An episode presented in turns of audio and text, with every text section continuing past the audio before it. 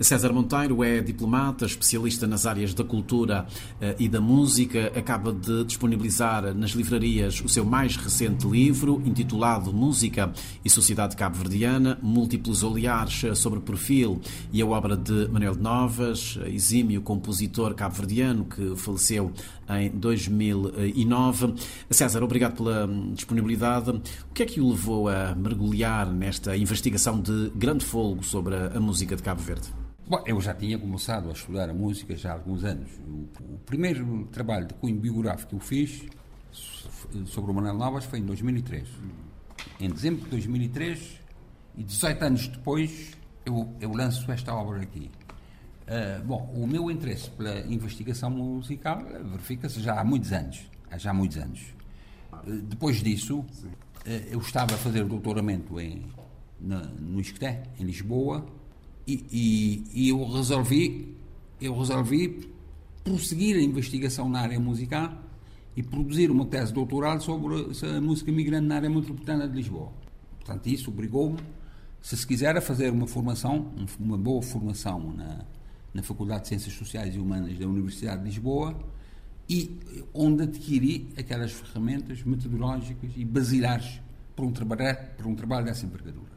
Entretanto, anos do falecimento de Manel Novas, em 2007, Manel falece em agosto de 2009, eh, em 2006, 2007, eu tinha assumido o compromisso com Manuel de reeditar a sua obra, a obra que eu tinha feito, de 2003, eh, a, a música e.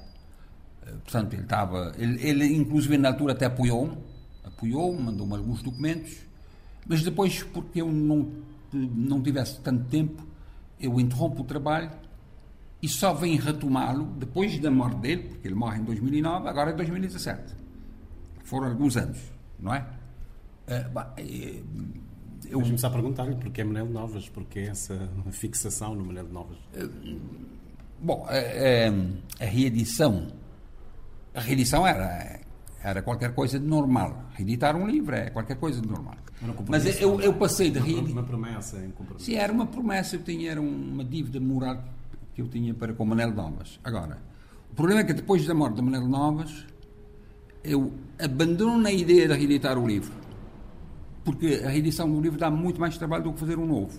Eu cheguei à conclusão que eu estava a perder tempo para reeditar aquele livro, não é? Porque eu teria que mudá-lo mudar o livro, quer dizer, não era uma aquelas edições aumentadas, revistas, edições revistas, não, não era o caso.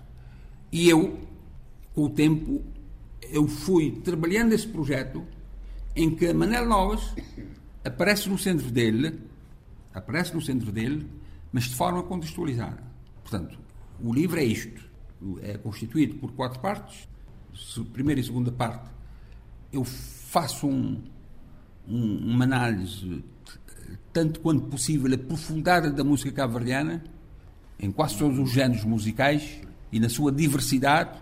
Todo o universo musical é passado a pente fino aí nesse livro. Na metade do livro, portanto são 700 e tal, são 300 e tal páginas sobre isso. A primeira metade com fotos e tudo. O livro não é, o livro é ilustrado. O livro tem umas fotos interessantes, não é? Que ajuda exatamente a quebrar. Para então, depois de feito o contexto da, de, o contexto necessário, aparece Manel Novas na terceira e na quarta parte do livro. Portanto, para responder à questão, Manel Novas aparece exatamente no, no centro desta obra, porque eu parto do pressuposto de que o contributo de Manuel Novas é tão vasto é tão importante que. Eh, cujo estudo ainda não está esgotado. Cujo estudo não está esgotado e, e, e, e também é que se pode ir na linha da, da, da continuidade. Porque o, a música cabo-verdiana caracteriza-se pela evolução na, na continuidade e não, da, e não na descontinuidade ou na ruptura. Professor, quer explicar essa parte? Como é que, que, é essa evolução na continuidade? Se nós pegarmos desde o tempo de Eugênio Tavares e até hoje, há uma continuidade ou houve rupturas? Há uma continuidade. Há uma continuidade, embora... Uh, há uma continuidade na diversidade também.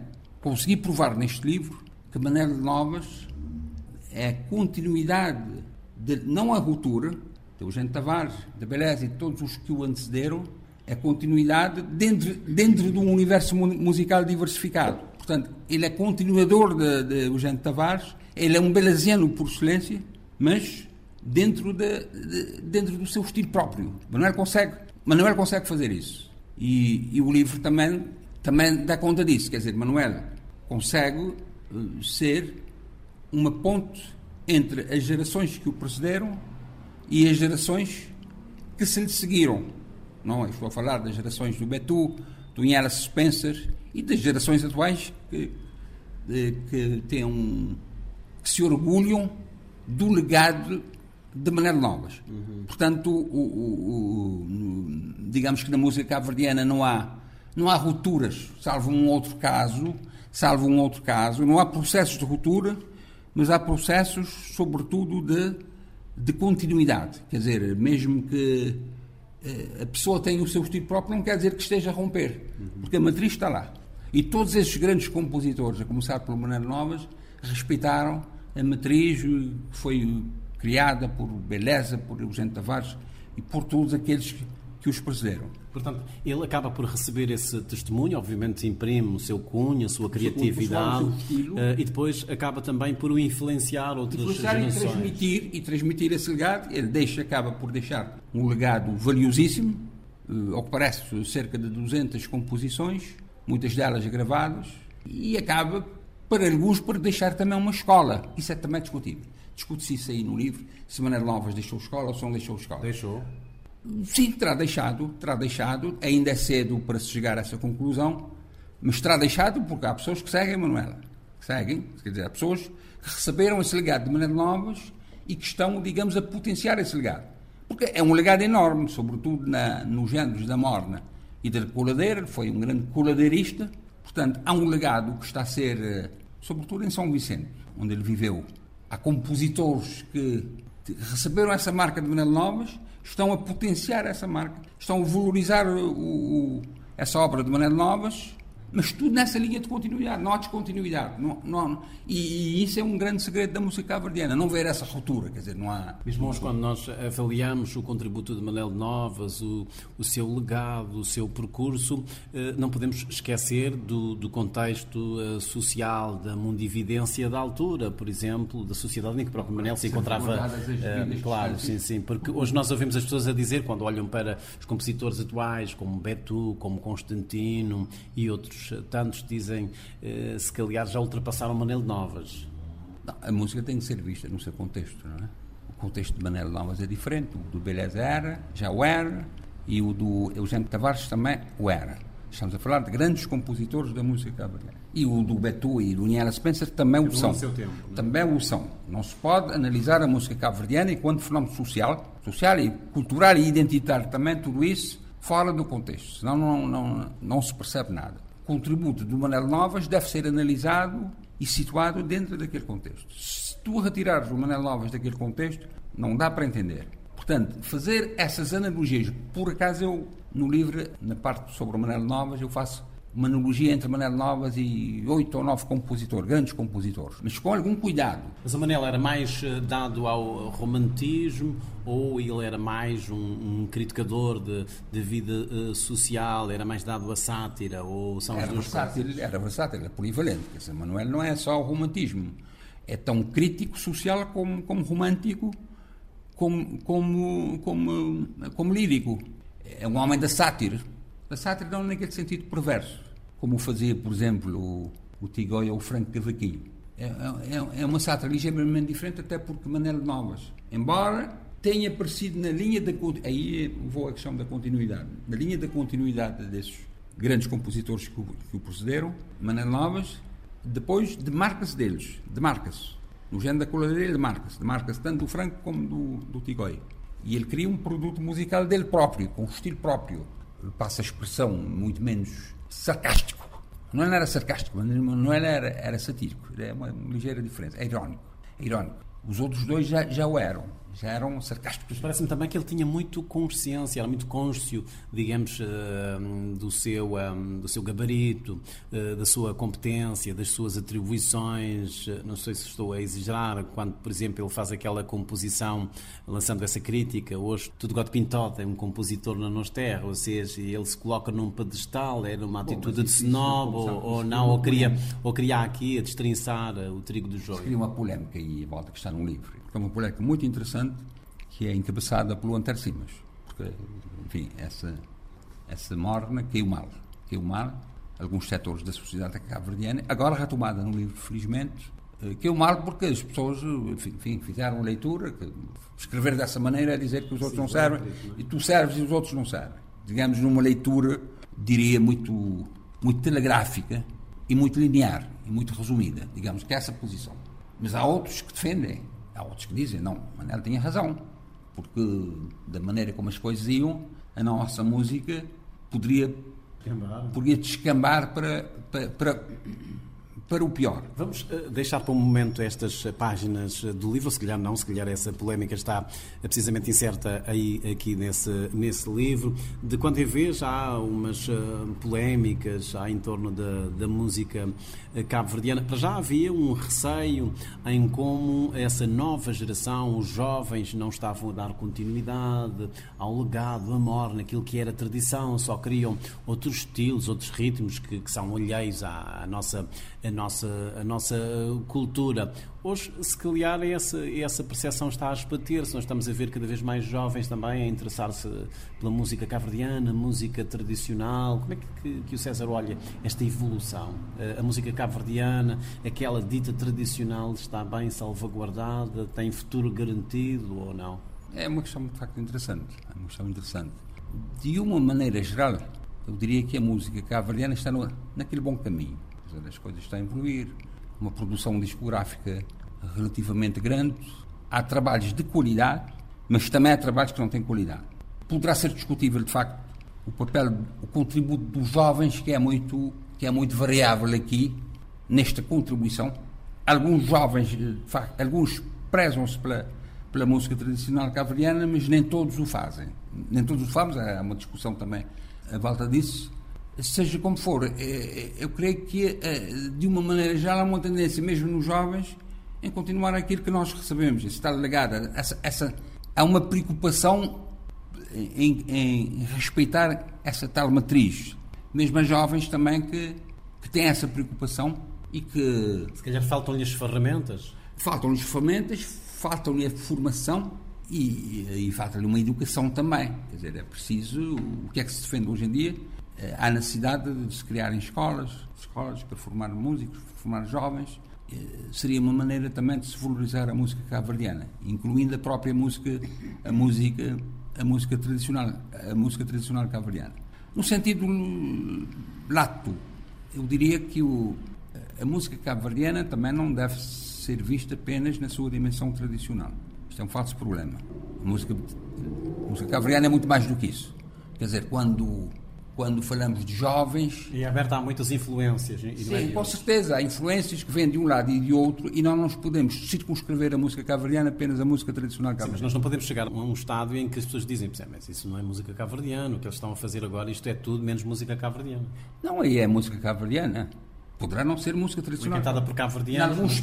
Sim, mas essa é outra discussão. Mas, em alguns casos, nós estamos, nós estamos perante a música caverdiana, perante a música caverdiana no sentido lato, só que as pessoas circunscrevem, reduzem a música cabo-verdiana à sua expressão na música tradicional. Se tu reduzires a música cabo-verdiana no sentido lato, que é um universo lato, que tem várias expressões musicais. Então vamos lá ver, qual é que é a música cabo-verdiana? É a morna, é a coladeira, é o batuque, é o uh, essas são funaná, Essas são consideradas tradicionalmente tradicionalmente são consideradas música tradicional Mas nós temos o colazo. Depois, depois é, sim, mas isso, isso são expressões que resulta, que resulta de fusões musicais. Quer dizer, e onde é que vamos manter as fusões musicais?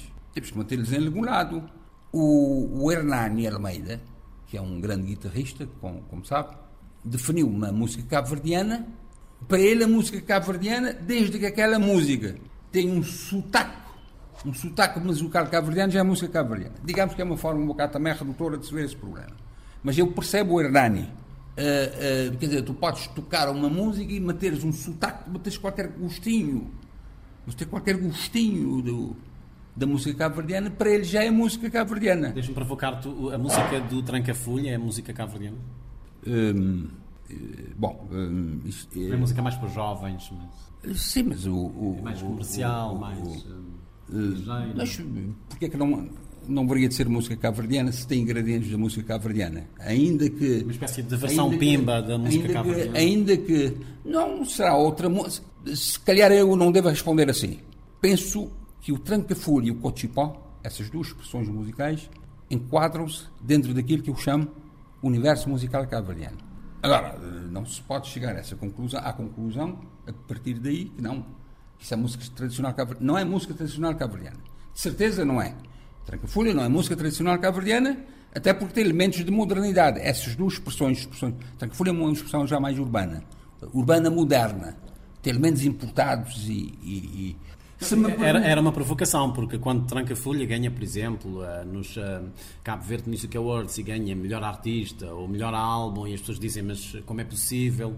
Uh, com, com tantos bons artistas, uh, tanta música bonita que, que, se fez nos últimos, nos últimos anos ou no último ano, uh, num concurso em que a Morna não entra, não entra a concurso, entra numa categoria, enfim, quase de, de prestígio, portanto é, é a interrogação que as pessoas fazem, mas quando se ouve essa música que é feita do Tranca-Folha lá fora, dizem, mas isso é música de Cabo Verde, então Cabo Verde é isto? Eu, eu, estou a colocar, eh, digamos, eh, aquilo que eu sentia nas redes sociais. Bom, é, são expressões musicais que fazem necessariamente parte do universo musical cabriano. Fazem parte do universo musical cabriano, no sentido lato. Fazem parte do universo musical, até porque são aquelas expressões musicais são, são cantadas em crioulo e por caverdianos. Agora, não terá aquelas características que normalmente a música tradicional caverdiana tem essas expressões musicais fazem parte do universo musical cabo-verdiano, ainda que não tenham aqueles, eh, aqueles condimentos que a própria música tradicional cabo-verdiana tem. Quer dizer que nós temos que, na análise da música cabo-verdiana, necessariamente nós temos que distinguir pelo menos duas coisas. Distinguir aquilo que é que nós tradicionalmente chamamos de música tradicional cabo-verdiana, são aqueles géneros que nós conhecemos, mas esses mesmos géneros musicais vão se modernizando há processos de inovação, vão-se inovando. Vão-se inovando. A coladeira tem-se inovado, a própria Morna também tem-se inovado de alguma maneira, desde o próprio Beleza, não? com o Meiton. todos esses processos musicais têm passado por, por, eh, por fases de, por processos de mutação também. Por processos de mutação. Tranca-Fúria e Cochipó são expressões musicais suportadas por setores vastos da juventude cabo-verdiana. É bom ter isso em conta se a música é suportada por um setor representativo da sociedade cabo-verdiana, porque, porque, porque é que não considerá-la, também é a questão que eu coloco, porque é que não considerá-la fazendo parte do universo musical cabo-verdiano? Falamos da, da Morna, que foi eh, considerada património imaterial cultural eh, da humanidade, salvou errar eh, dois anos, depois infelizmente veio a, a pandemia. O que é que, neste, neste ato do tempo, o que é que Cabo Verde ganhou, a cultura cabo-verdiana terá ganhado com essa classificação da Morna como património imaterial da humanidade, ou ainda é cedo?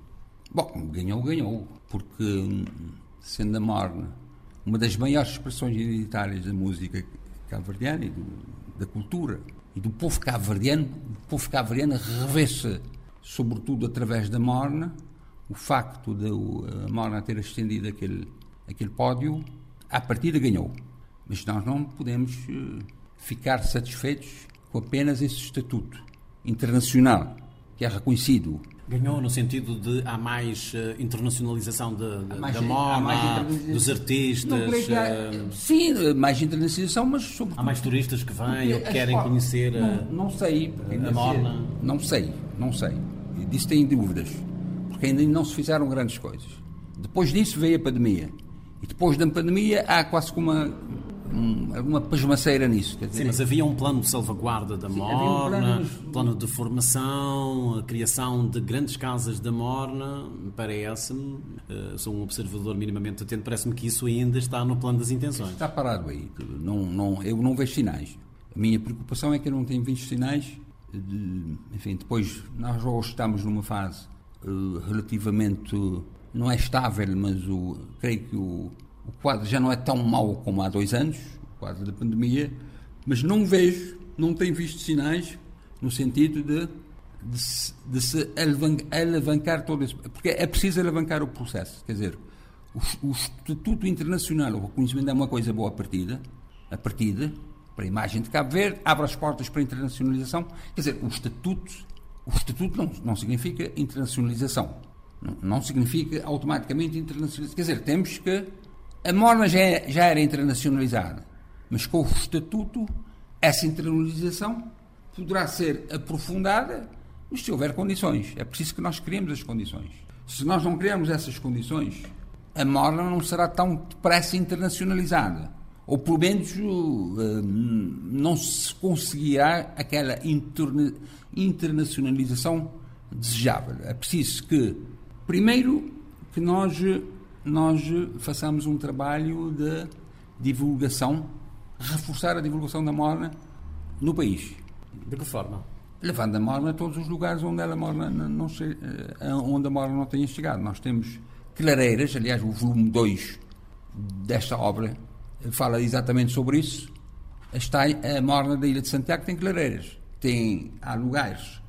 A morna conseguiu penetrar nos centros urbanos da Ilha de Santiago, mas há, há, há lugares recônditos, em alguns centros rurais, em que a morna não conseguiu penetrar. Portanto, temos que fazer um trabalho paralelo, um trabalho de, de reforço de penetração da morna no plano nacional, mas também no plano nacional internacional temos que desenvolver eh, algumas ações e desencadear algumas ações, materializar algumas ações que permitam que a Morna se internacionalize cada vez mais e que turistas e que mais turistas venham para Cabo Verde atrás da Morna.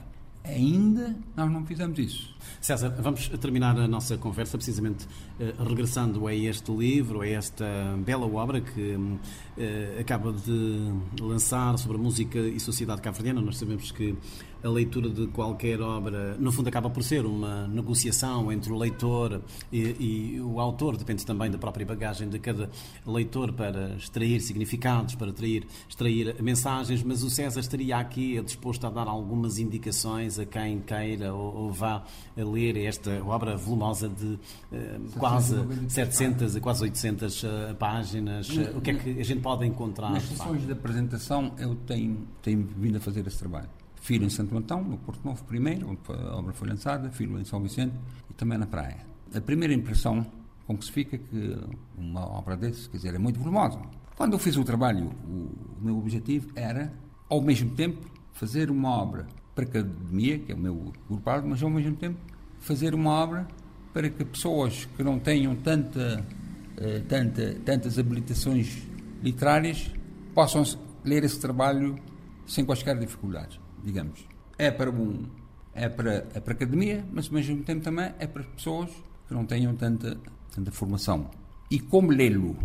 Eu tenho estado a recomendar. Um guião de leitura? Sim, como lê-lo? Porque uh, eu tenho estado a recomendar que a primeira coisa que se deve fazer, com calma, sem, sem se deixar impressionar por volume disto, é?